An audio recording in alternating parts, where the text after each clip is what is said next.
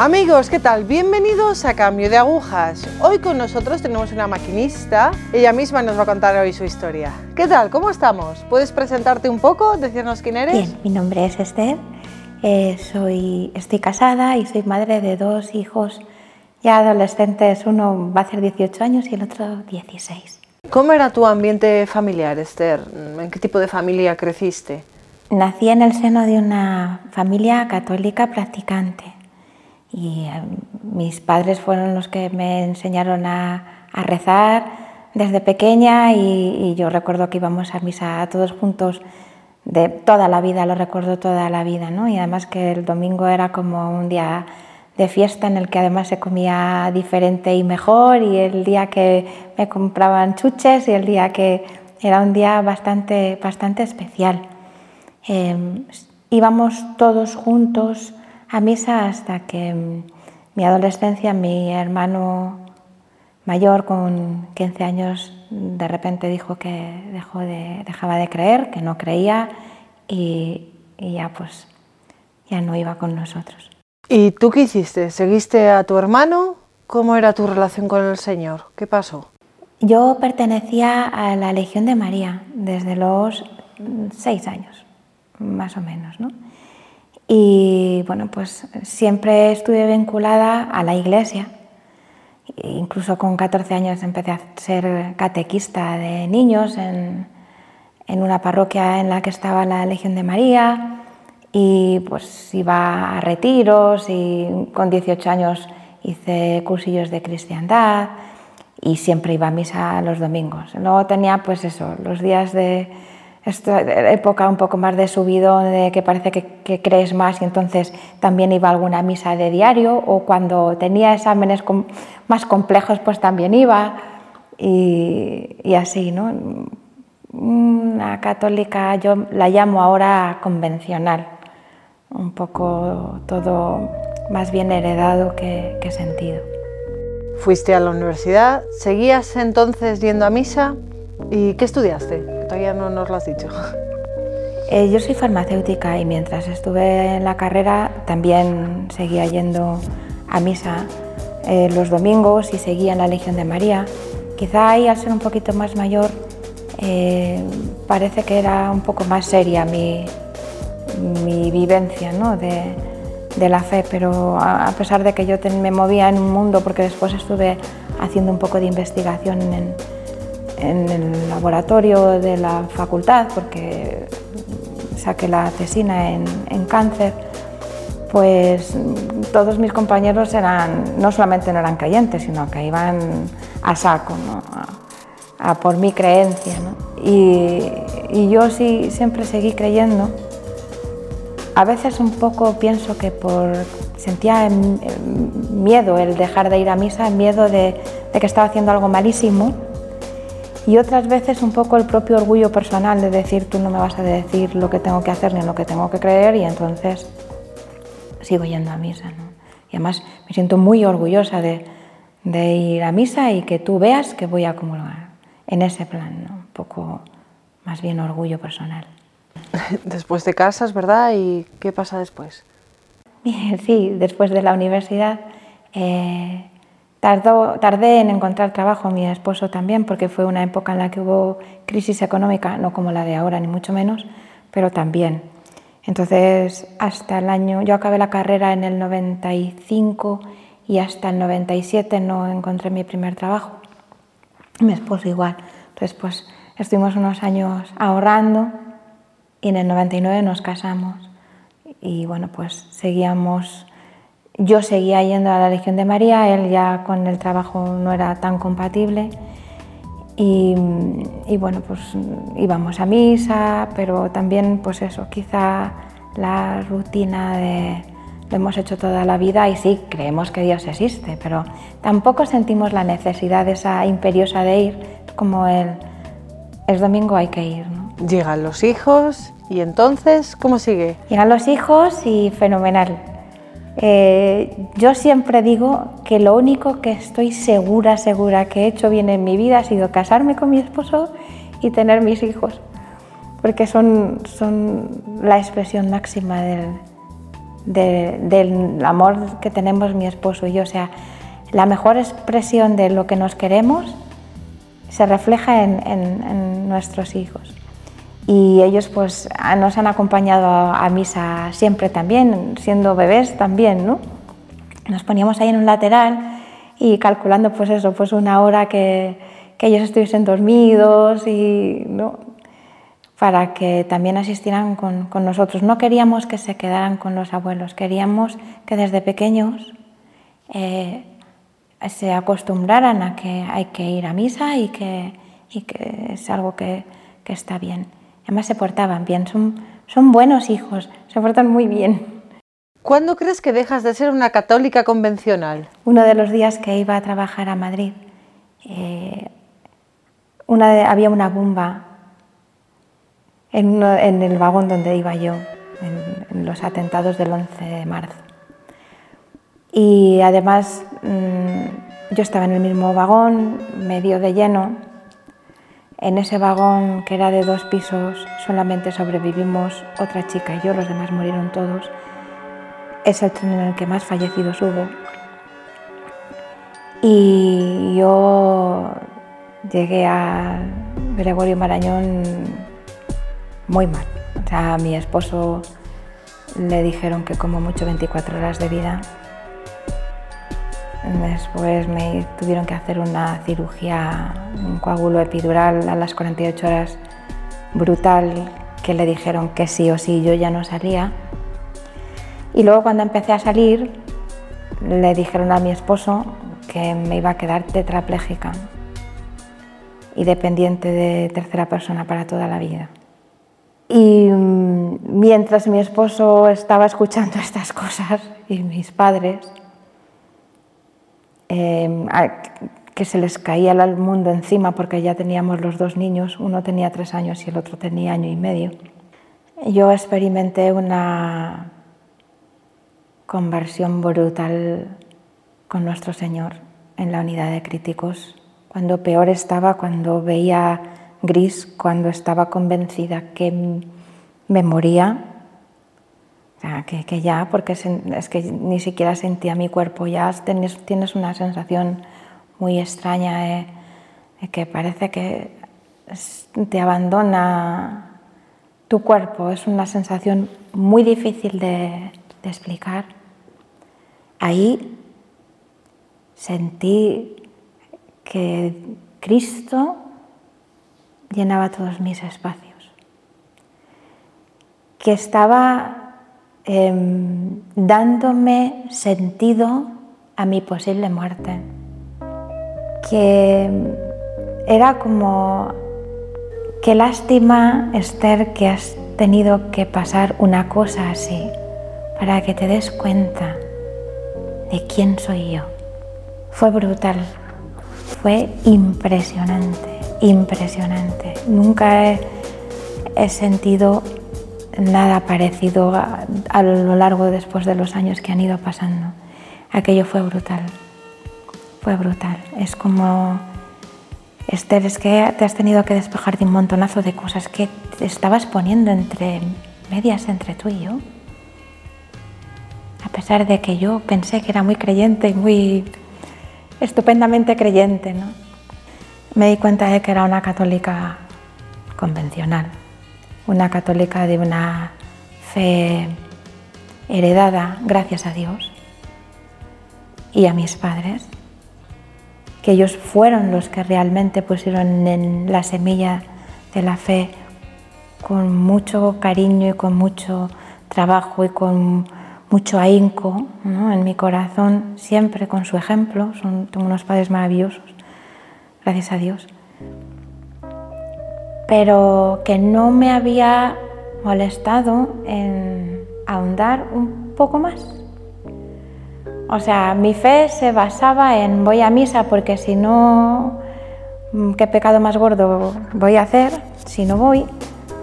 Mm, Sí, a veces sentía cosas especiales en alguna comunión, pero no me estaba dando cuenta de que eran toques del Señor. No, yo pensaba que es que mi disposición de, de mi alma era estupenda porque, porque sí, pues porque, no sé, esa época pues estaba como más unida a Dios. Y resulta que es al revés, ¿no? Que es, es que era el Señor que ya estaba llamando muchísimo, muchísimo ahí, a mi alma. ¿Cómo es tu relación con el Señor después del hecho del atentado? Bueno, mm, después del atentado eh, me han hecho 13 cirugías, sobre todo los tres primeros años, era cuando más. Y yo los, lo afrontaba como que formaba parte de esa conversión. Eh, era como que sentía que tenía que hacer algo por Él, ya que Él había hecho tanto por mí, el Señor, pues tenía que colaborar con Él, ¿no? Y entonces, pues eh, esas cirugías están todas ofrecidas. Me acuerdo que, entraba mi esposo conmigo justo a la antesala, ¿no? Nos despedíamos, siempre nos dábamos las manos, rezábamos un Padre Nuestro, una Ave María y un Gloria, nos decíamos que nos queríamos mucho y luego le decía eh, hasta luego ¿no? a mi esposo, pero cuando ya estaba sentada, o sea, metida en la cama de las, del quirófano, yo siempre decía, bueno Señor, eh, va a ser lo que tú quieras, me ponga como me ponga, entonces que siempre sea para un bien mayor. Y a veces lo ofrecía por conversiones concretas o por situaciones concretas de gente que sabía que lo estaba pasando mal o que directamente me habían dicho, eh, por favor reza por mí, pues yo no les decía nunca, pues he ofrecido esto por, ¿no? porque es más. Y otras veces pues era a fondo perdido, era decir, bueno Señor, por lo que tú necesites en cada momento. Yo creo muchísimo en la comunión de los santos y entonces mm, creo que una oración, una Ave María bien rezado aquí puede hacer un bien enorme, no sé, en Asia. Es que no, lo, siento así, ¿no? Creo que todos estamos muy conectados. Y con cada cirugía ha sido, ha sido así, siempre ha sido así. Ha habido cirugías más duras, otras menos duras, y las muy duras, muy duras, pues la más dura, la más dura, la más dura, que recuerdo que fue unos expansores que me pusieron en la cabeza para cerrar la cicatriz de mi cabeza porque eh, la explosión me dio por detrás, entonces me abrazó la cabeza por detrás. Entonces, pues intentaron cerrarlo un poco. Y bueno, pues en una de, de esos procesos hubo un expansor que hubo que quitarlo antes de tiempo y mi tensión estaba muy mal, así que me lo quitaron sin anestesia, tirando de él Recuerdo además que es que la enfermera se subió de rodillas encima de mí para que yo no me moviera, porque si no el desgarro era más grande. Y me dijo, cuando me lo iban a hacer, me dijo, grita, sí, si quieres. Yo, cuando te dicen eso, dices, esto va a ser tremendo, ¿no? No grite, no grite, no. Pero sí le decía al Señor, ayúdame, por favor, ayúdame, no, ayúdame, por favor. Y cuando subí a la habitación le dije a la enfermera que sí, por favor, me podía abrir el cajón y sacarme un rosario que, con el que duermo siempre, que, que es de Juan Pablo II, de los que dio eh, Rouco a, los, a todos los que estábamos en la unidad de críticos. Y solo quería eso, quería abrazar el dolor con él, con el Señor, y ya está. Es como eh, en tus llagas escóndeme, ¿no? Pues ha sido así mis cirugías, ha sido déjame que me esconda en tus llagas para lavar ahí mi espíritu un poco que lo necesito. ¿Cómo ha cambiado tu vida después de todo lo que te ha pasado? Mi vida después de todo lo que ha pasado ha cambiado muchísimo, muchísimo, radical, radical. Eh, estoy jubilada, yo desde el atentado no, no he vuelto a trabajar porque tengo incapacidad permanente absoluta para todo trabajo. Y muchas secuelas y todo eso, ¿no? unas, unas, secuelas que la gente a veces me dice, dice, yo es que estaría todo el día enfadado porque, porque esto que te ha pasado a ti no es que... Y no, simplemente vivo una vida muy feliz. Yo me siento súper feliz, porque cada cosa pequeña de, de mi día tiene sentido, tiene un sentido a los ojos del Señor. O sea, es si llueve porque llueve, si hay, sol porque hay sol, si hoy me duele más, pues es porque el Señor necesita más oración. Si eh, me pasan cosas malas, pues el Señor sabe lo que hará con ellas. Y, y bueno, pues cuando ya me recuperé bien, bien, bien y ya parecía que no me iban a operar más, aunque ahora me van a tener que operar otra vez, pues empecé a dar catequesis de, iniciación cristiana, retomando aquello que hacía antes, antes de, casarme. Estoy llevando también un, grupo de, adolescentes en la parroquia. Los quiero un montón, me encanta, porque aunque parezca que los adolescentes son tan convulsos y que, y que es horrible con ellos, que no sé cuántos, a mí me parece que son corazones con patas que lo único que les pasa es que ese corazón está sin domar, ¿no? pero que bien guiado son el futuro de nuestra iglesia. Entonces me encanta trabajar con ellos. Y bueno, pues, mm, si alguien me necesita de forma especial que haga una cosa concreta, vivo un poco, tengo cosas hechas de rutina, pero vivo un poco más también en lo, que el Señor va poniendo en mi camino y además a su ritmo. Entonces, yo cuando, cuando tuve la experiencia de la unidad de críticos mm, y salí adelante, ¿no? Le dije y le digo muchas veces al Señor, eh, dime qué quieres que haga, porque si me has dejado aquí, contra todo pronóstico, contra todo pronóstico, tiene que ser por algo en concreto. Entonces, dímelo, muéstramelo, porque me daría muchísima rabia que él estuviera esperando algo concreto de mí y yo estuviera ciega, sorda y no, no hiciera lo que él está esperando que yo haga. ¿no? Eso sí me... a veces me inquieta. ¿Tu relación con la Virgen se mantuvo de la misma manera? ¿Siguió igual? No, se ha hecho más profunda, más profunda. A ver, para mí la Virgen siempre ha sido muy especial. Yo estaba en la Legión de María y, entonces ahí aprendimos a fuego, ¿no? Eh, quién era la Virgen María y y lo que nos cuida y lo que nos quiere y lo, que nos excusa delante del Señor.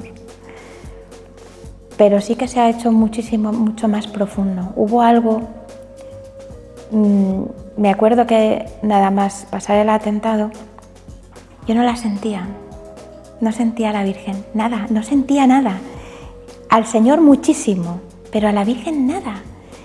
Y me da una tristeza tremenda porque era como, pero es que eres mi madre. ¿Y ahora dónde estás? Era como, estuve un año, por lo menos así, un año y pico, hasta el 15 de agosto de 2005, que en misa, en la comunión, o sea, en la consagración, perdón, la sentí y cuando fui a comulgar lloré como una niña y me di cuenta lo que me habían explicado siempre de ella, que la Virgen va en zapatillas. Es tan especial que no quería que yo me despistara del encuentro con Cristo. O sea, ella me estaba presentando a Cristo, ¿no? Ella me estaba presentando y me estaba abrazando y me estaba llevando, pero ella en el anonimato, o sea, brutal, brutal.